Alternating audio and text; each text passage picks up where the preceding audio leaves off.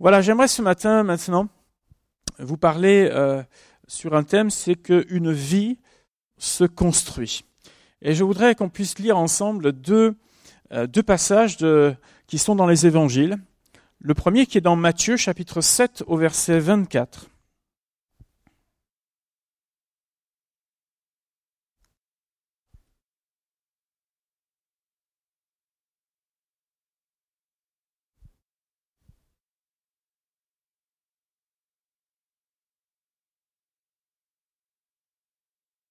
Matthieu 7, verset 24. Voilà ce que nous lisons, c'est pourquoi Quiconque entend ces paroles que je dis et les met en pratique sera semblable à un homme prudent qui a bâti sa maison sur le roc, la pluie est tombée, les torrents sont venus, les vents ont soufflé et se sont jetés contre cette maison. Elle n'est point tombée parce qu'elle était fondée sur le roc. Mais quiconque entend ces paroles que je dis et ne les met pas en pratique sera semblable à un homme insensé qui a bâti sa maison sur le sable. La pluie est tombée, les torrents sont venus, les vents ont soufflé et ont battu cette maison, elle est tombée et sa ruine a été grande. Un deuxième texte qui est dans le même ordre d'idée, avec la même image que Jésus a employée, mais avec d'autres précisions, dans Luc chapitre 6, verset 45. Luc 6, verset 45.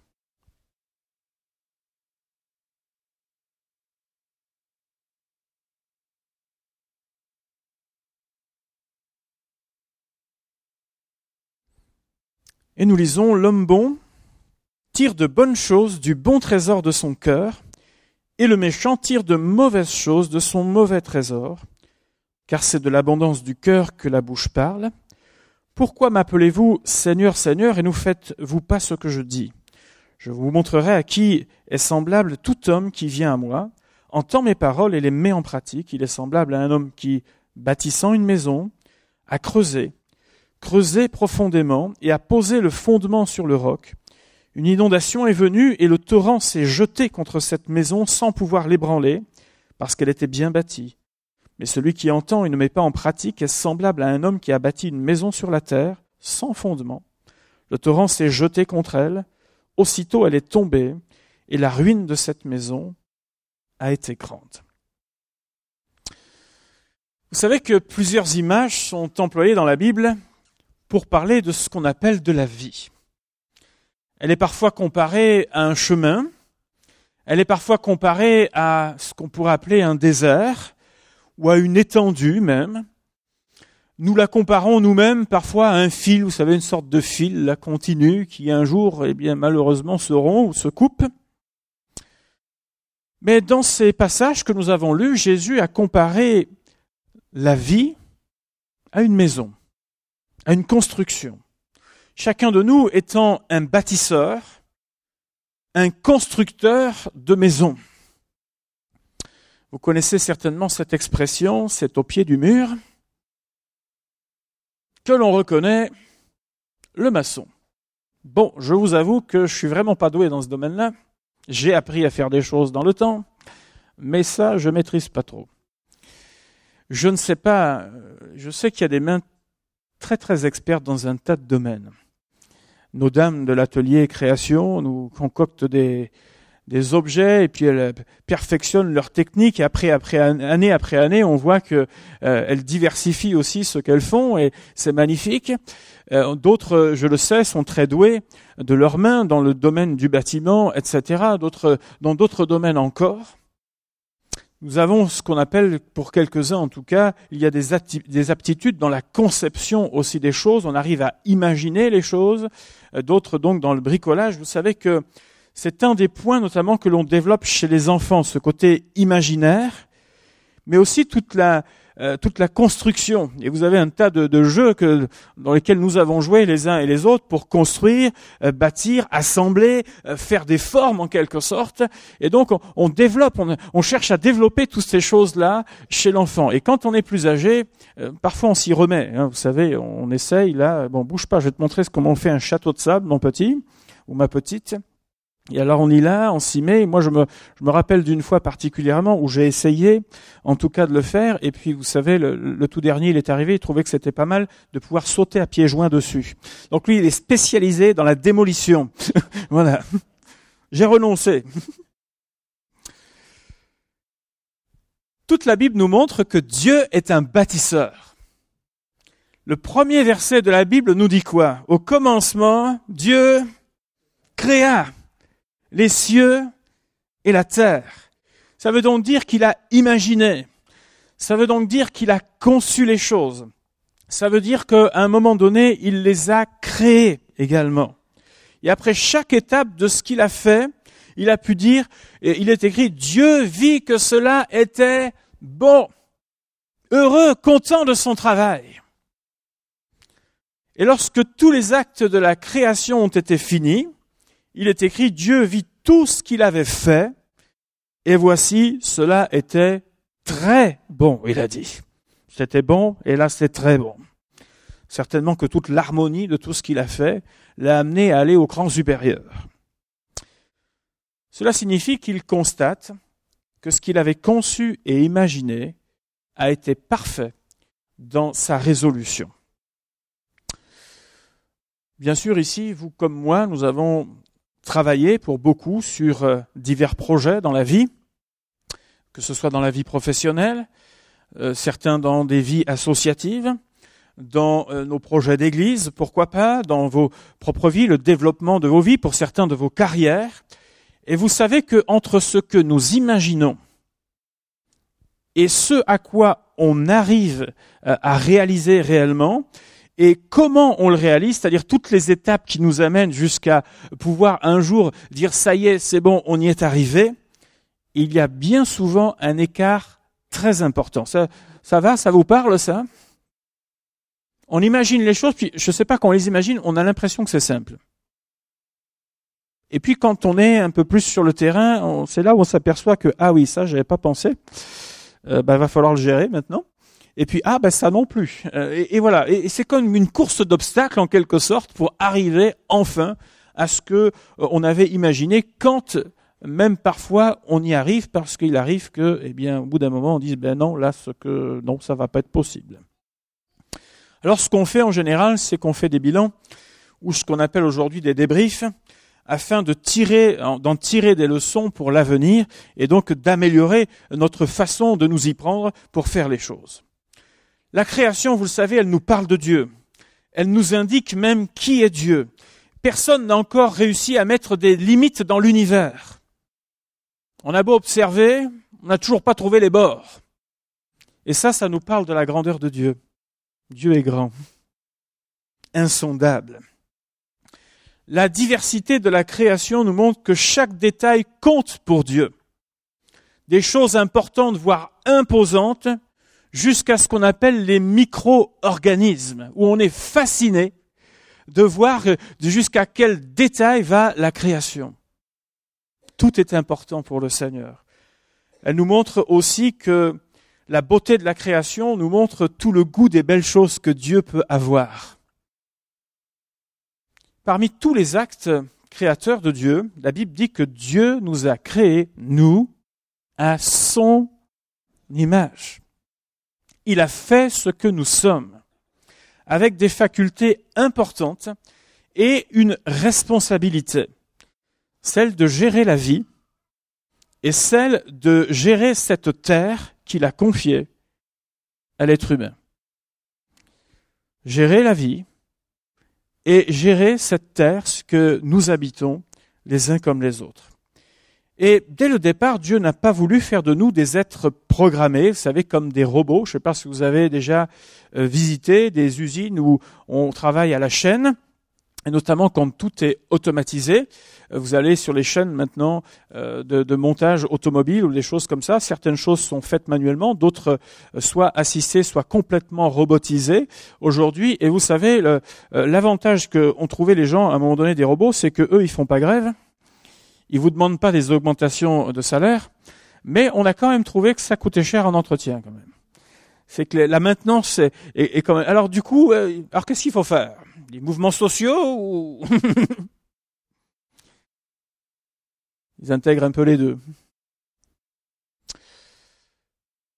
Mais Dieu n'a pas fait de nous ce genre de personnes, une sorte de tâcheron, vous savez, toujours faire la même chose comme ce robot. Mais Dieu nous a donné cette faculté de choisir notre voie. Et ces enseignements de Jésus nous ramènent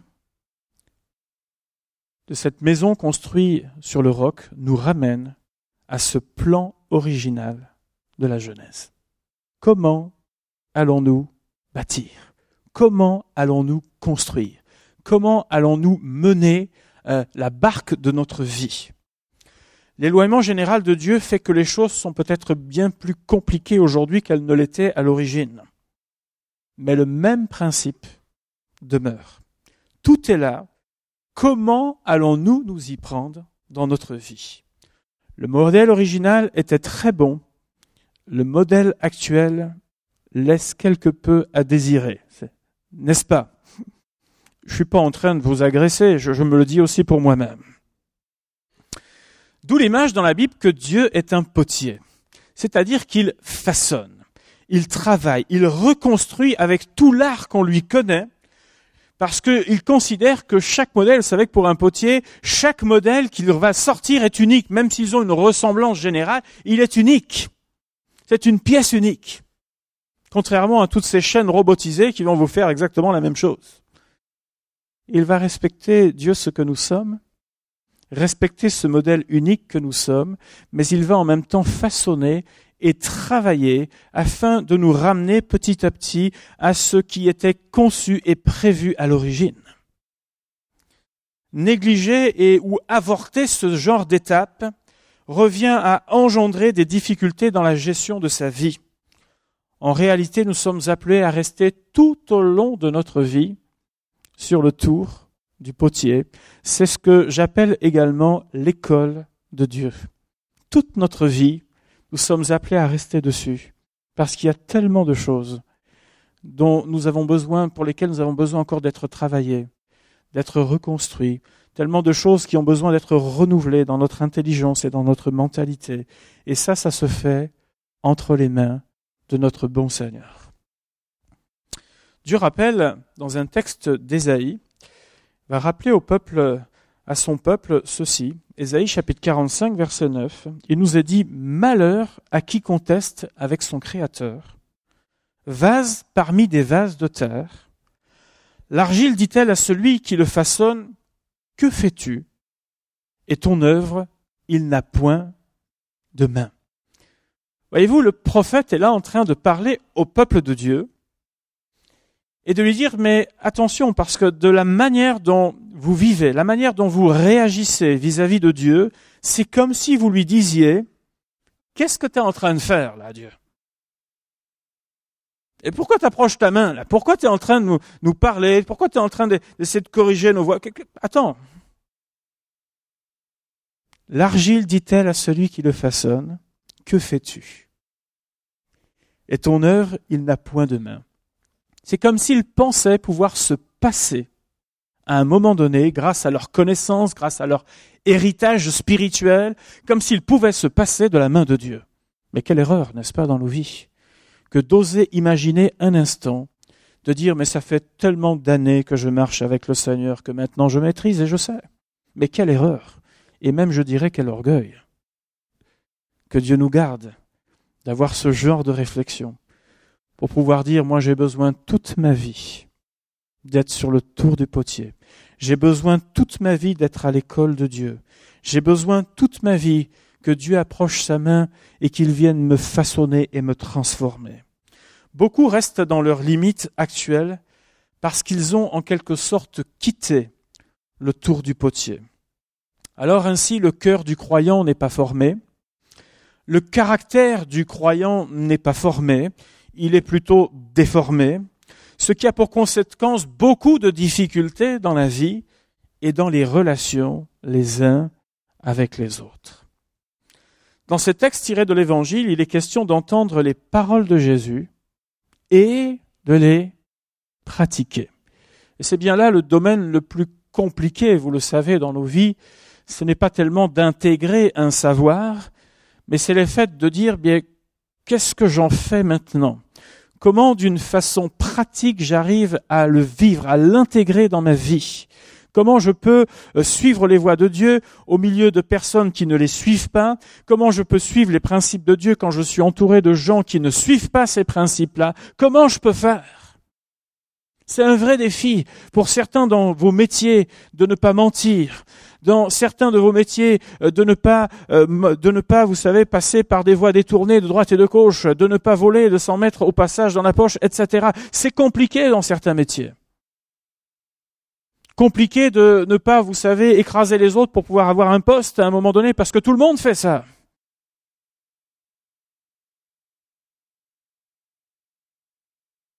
Comment je vais mettre en pratique les choses? Pas les savoir simplement. Comment je vais les vivre? Comment je vais bâtir ma vie? Qu'est-ce qui est essentiel pour moi?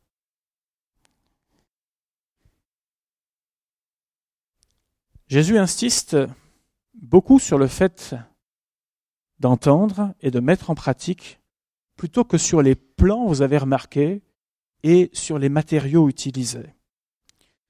Pourquoi? Parce que l'une des lois de la Genèse est que nous engendrons selon notre espèce.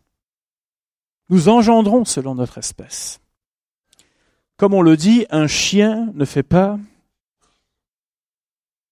ce que nous sommes réellement va nous poursuivre dans tous les aspects de notre vie. Et ça, je crois que c'est important d'en être conscient. Ce que nous sommes ressortira forcément à un moment donné.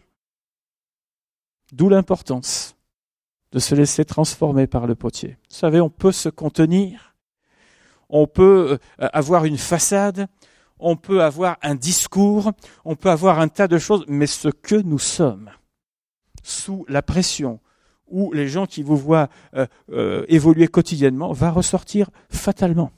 Ce que nous sommes ressortira. C'est pourquoi Jésus a dit, l'homme bon tire de bonnes choses, du bon trésor de son cœur, et le méchant tire de mauvaises choses de son mauvais trésor. Dieu est toujours, vous le savez, le Dieu de son peuple, il est toujours de ce Dieu qui a dit, s'il est celui qui a bâti, euh, Dieu est un bâtisseur. Jésus a aussi dit, vous vous souvenez de ces paroles, je bâtirai mon église. Jésus a dit cela. Il a dit, je bâtirai mon église. Et moi, ça me rassure tellement de savoir que le divin bâtisseur, c'est Jésus.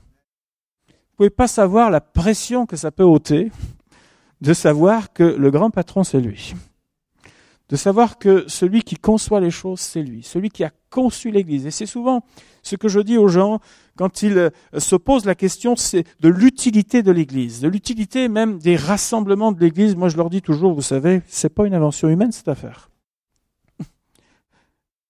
C'est l'invention de Dieu. Et si Dieu a voulu l'Église, ce n'est pas pour rien. Si, uniquement le fait de vivre sa foi chez soi suffisait, eh bien Jésus n'aurait pas pris le soin de dire je bâtirai mon église. il n'aurait pas pris le soin de dire, euh, de dire que le rassemblement des fidèles était important. Il y a quelque chose que nous vivons dans le rassemblement des fidèles que nous ne vivons pas seuls dans notre foi.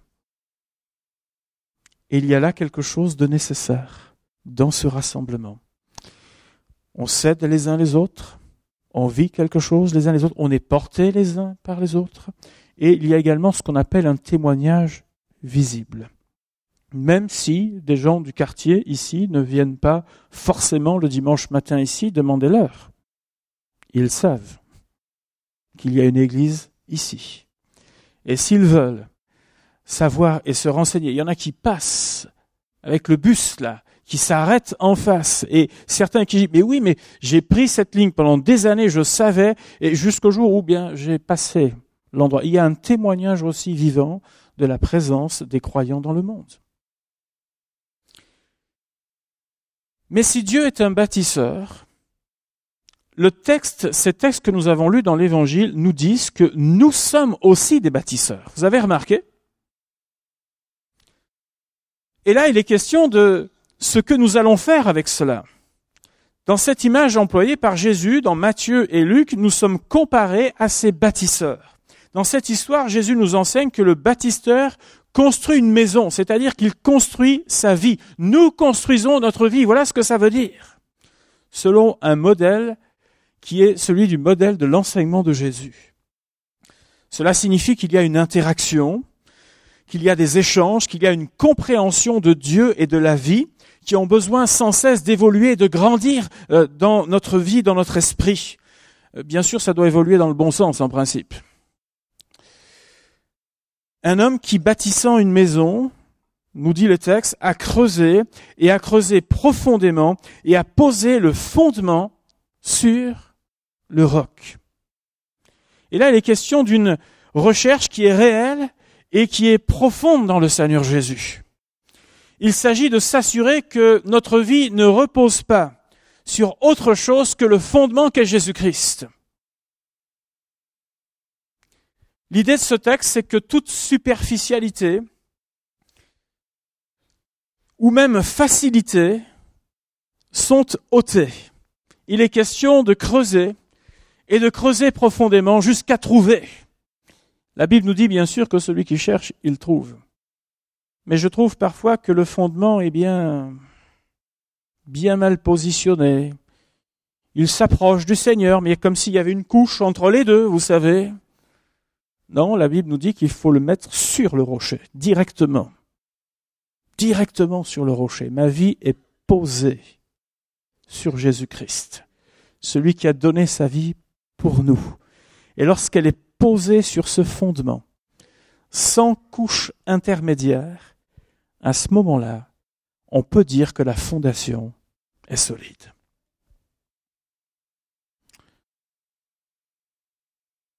Nous comprenons par là que Jésus nous encourage à construire notre vie de manière solide. Vous savez, je crois que trop de personnes attendent d'être sous une bonne étoile ou d'avoir le vent favorable pour avancer dans leur vie.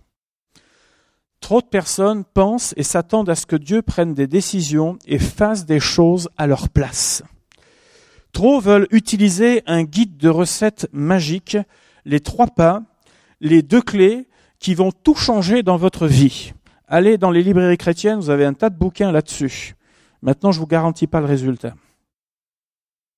Pour moi, c'est de la poudre aux yeux.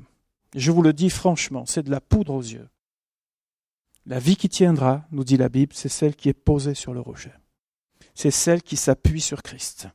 C'est celle qui, en permanence, est en communion avec l'Éternel. Et celle-là, elle tiendra contre vent et marée. C'est ce que nous enseigne la parole de Dieu. La Bible nous dit que Jésus bâtit l'Église, c'est ce que nous avons dit tout à l'heure. Mais remarquez bien ce qu'écrira l'apôtre Paul dans la première lettre aux Corinthiens, chapitre 3, versets 9 à 13. Il dira, car nous sommes ouvriers avec Dieu. Ah tiens, on va revenir à cette notion que Dieu bâtit, mais nous sommes aussi des bâtisseurs. Il dira, vous êtes le champ de Dieu, vous êtes l'édifice de Dieu, selon la grâce de Dieu qui m'a été donnée, j'ai posé le fondement comme un solide architecte. Il n'a pas dit Jésus a posé le fondement, il a dit j'ai posé le fondement. Concernant l'église de Corinthe, j'ai posé le fondement. Comme un sage architecte et un autre bâti dessus. Mais il dira, mais que chacun prenne garde à la manière dont il bâtit dessus. Car personne ne peut poser un autre fondement que celui qui a été posé, à savoir Jésus-Christ. Or, si quelqu'un bâtit sur ce fondement avec de l'or, de l'argent, des pierres précieuses, du bois, du foin, du chaume, l'œuvre de chacun sera manifeste. Car le jour leur fera connaître, parce qu'elle se révélera dans le feu, et le feu éprouvera ce qu'est l'œuvre de chacun. Il y a exactement une corrélation avec ce texte enseigné par Jésus sur la manière dont nous bâtissons. Là encore, Dieu ne fera pas tout au sein du peuple de Dieu, nous sommes aussi responsables, les uns comme les autres, de la manière dont les choses sont conduites dans les voies de Dieu et, je dirais, dans l'assemblée du Seigneur. Paul a écrit, j'ai posé le fondement sur Christ. D'autres vont bâtir. Voilà ce qu'il dit. Seulement, il dira, attention aux matériaux qui vont être utilisés. Il y a ce qu'on appelle des matériaux nobles, l'or, l'argent et les pierres précieuses. Et il y a ce qu'on appelle les matériaux plus ou moins durables ou inflammables, le bois qui peut avoir une certaine solidité jusqu'à un certain point, et puis le foin et le chaume. Et Dieu nous laisse toujours le choix, encore une fois, dans notre vie. La manière dont nous bâtissons, la manière dont nous souhaitons vivre aussi l'Église. Est-ce qu'on souhaite une Église de type fast-food avec beaucoup de superficialité, ou une église plantée et enracinée dans les voies de Dieu, une maison qu'on appelle une maison de prière, le rassemblement de celles et ceux qui veulent vivre sincèrement leur foi en Jésus-Christ sans aucun compromis, celles et ceux qui s'attachent à la parole de Dieu telle qu'elle nous a été transmise, sans la tordre, sans la modifier, mais en disant Seigneur, elle est la vérité, et ça, c'est un fondement sur lequel nous nous appuyons. J'aimerais vous dire qu'il y aura deux trajectoires différentes, encore une fois. Une de ces églises qui veut vivre la superficialité pourra marcher pour un temps, mais elle pourra aussi être balayée. Balayée par les fausses doctrines, balayée par euh, des vents de folie.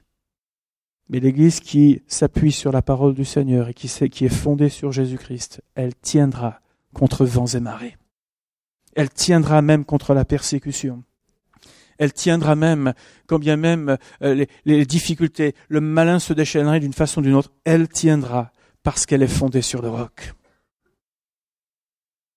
Dans ces textes, Jésus ne nous cache pas la vérité non plus. Il y a comme des avis de tempête qui sont annoncés dans ces textes. D'ailleurs, que l'on soit fondé sur le rocher ou pas fondé sur le rocher, vous avez remarqué une chose, c'est qu'il y a de toute manière la tempête.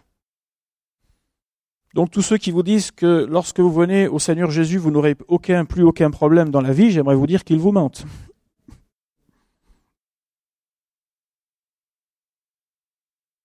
Mais par contre, il y a toujours des solutions avec le Seigneur. Et ça, c'est la vérité. Jésus parle d'éléments qui vont se déchaîner avec une grande force. C'est un torrent qui se jette ce sont des vents qui vont souffler avec violence et qui vont comme frapper la maison, c'est-à-dire frapper la vie. Ou dans le cas où on parle de l'apôtre Paul ou qu'on parle d'une église, qui vont frapper l'église en quelque sorte, heurter la maison. Jésus nous rappelle par là que la vie est difficile, que la vie est parfois douloureuse, qu'elle a son lot d'injustice, et nul n'est épargné à un moment donné ou l'autre de la vie mais il y a deux résultats diamétralement opposés.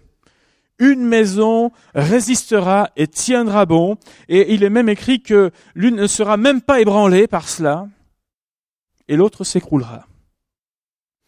Et cela m'a fait penser un petit peu à des mécanismes de défense, dont un que nous avons, vous et moi, où Dieu nous a pourvu de cela, que l'on appelle le système immunitaire. Alors il y a des gens qui sont dans les professions médicales ici, et ça va peut-être encore plus vous parler.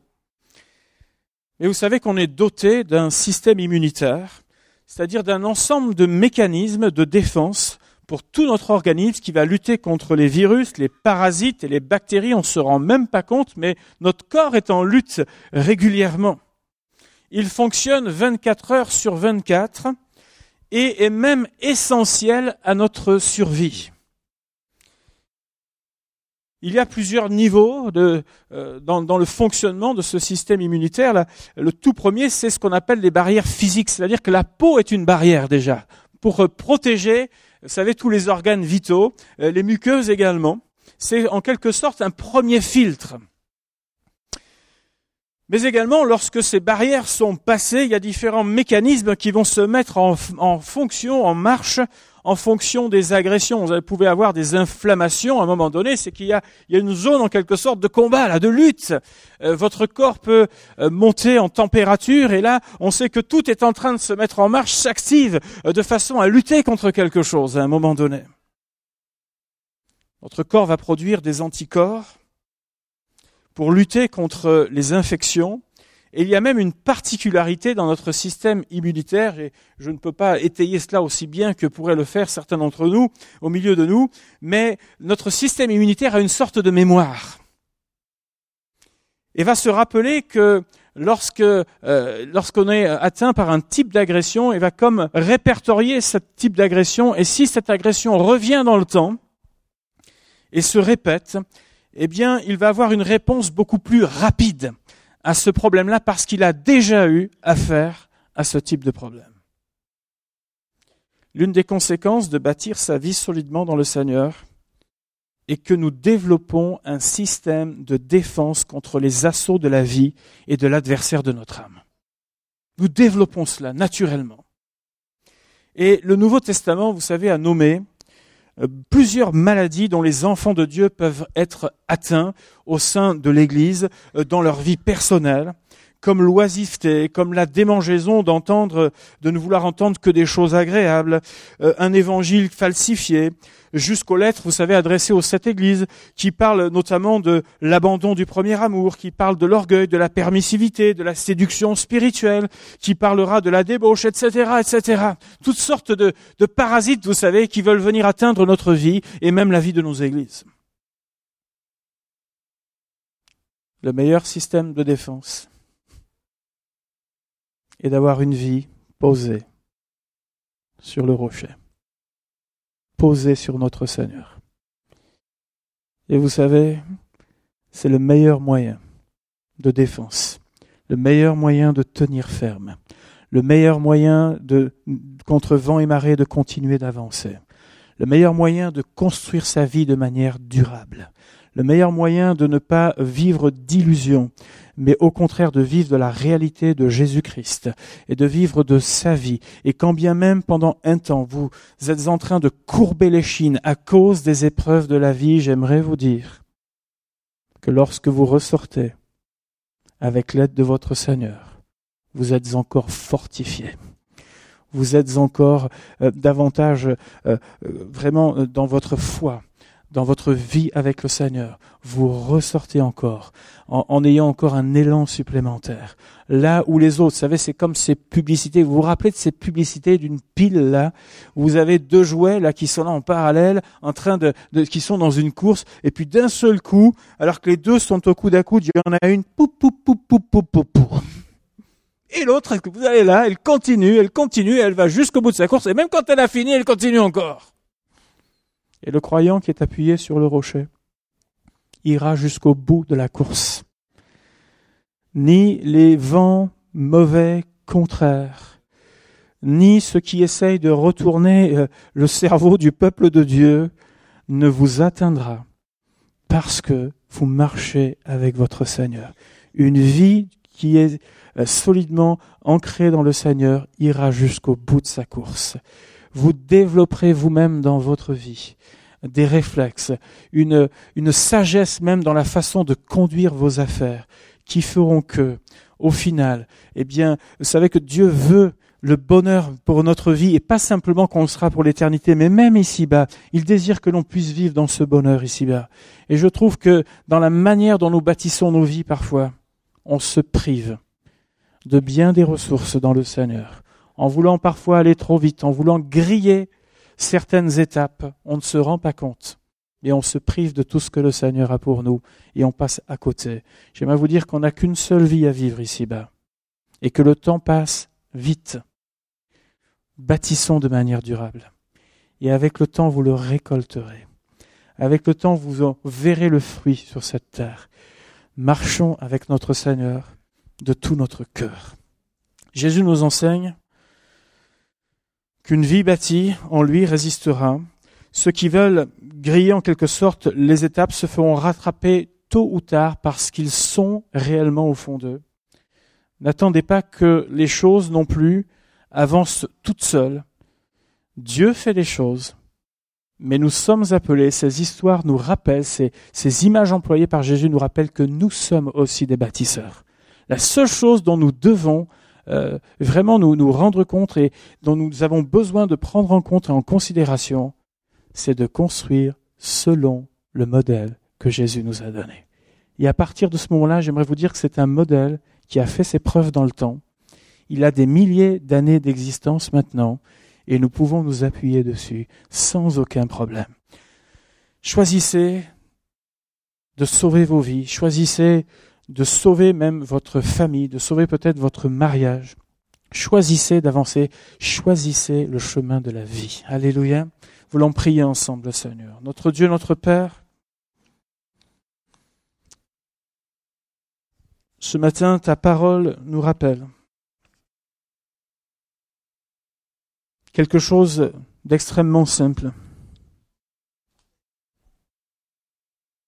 Et je veux te prier que aucun de nous ne passe à côté dans sa vie.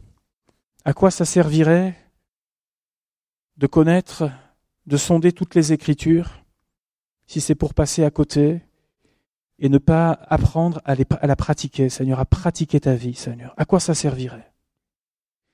Et je veux te prier que tu nous donnes à chacun d'entre nous beaucoup d'intelligence dans la manière dont nous bâtissons nos vies, de la manière où nous vivons cette vie sur cette terre, Seigneur. Nous voyons tous les modèles qui nous sont proposés aujourd'hui, qui sont beaucoup de modèles éphémères. Des modèles qui semblent fonctionner un temps mais qui tombent très vite en panne et qui causent pas mal de malheur, Seigneur. Je te priais de nous aider à revenir au modèle original, Seigneur. Et de nous aider, Seigneur, à conduire les choses comme toi, Seigneur, tu les as enseignés, comme toi, tu les as désirés. Aide-nous, Seigneur, à être attachés plus que jamais à ta personne. Ne nous laissons pas monter la tête de ci et de là. Mais Seigneur, marchons avec toi de tout notre cœur, de sincérité de cœur, prenant toute ta parole, Seigneur, comme étant la vérité. Et même lorsqu'elle elle nous reprend, Seigneur, c'est pour notre bien. Et je veux te prier que toute notre vie, nous acceptions d'être sur le tour du potier, Seigneur. Nous acceptions de laisser ta main nous façonner, Seigneur notre Dieu. Et de nous, Seigneur, à être une Église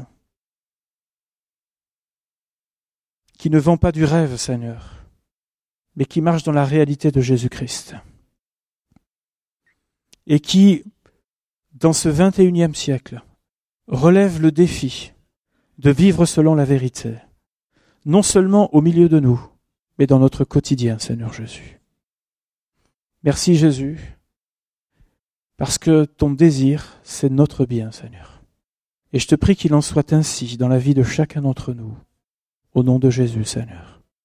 Amen. Que le Seigneur vous bénisse.